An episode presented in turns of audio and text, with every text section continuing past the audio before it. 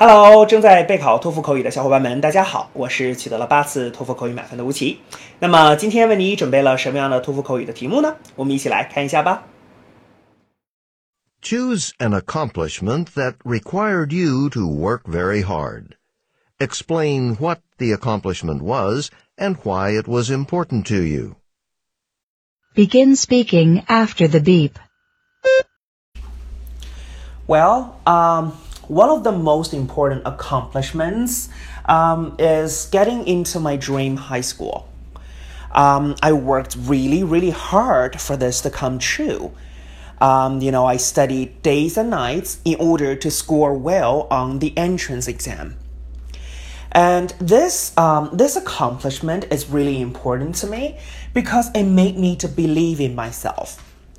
Um, before, I didn't do that well at school so I wasn't sure I would get in. But after reviewing the contents and working really hard, like doing thousands of questions, I eventually did. So it made me believe in myself that if I try hard, anything is possible. 好的，那么以上呢就是我们今天啊所给出的这段满分回答。接下来需要屏幕前的你做些什么呢？那就是要跟读和模仿这段录音。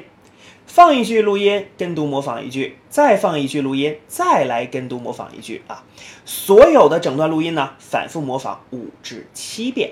这样的话呢，相信屏幕前的你就可以掌握其中的单词、短语和句型。那么持之以恒的话呢，我相信在你的托福口语考试当中，你就会把这些单词、短语和句型自如的、流利的应用出来。那么，我觉得你离托福口语的高分就不再遥远了。同时，如果你喜欢这段视频呢，不要忘记帮我们按赞，或者是在你的社交媒体上去做转发，可以让更多的小伙伴来了解吴奇老师的脱口秀，并且加入到我们的备考大家庭中。好，请你一起加油，我们明天再见了。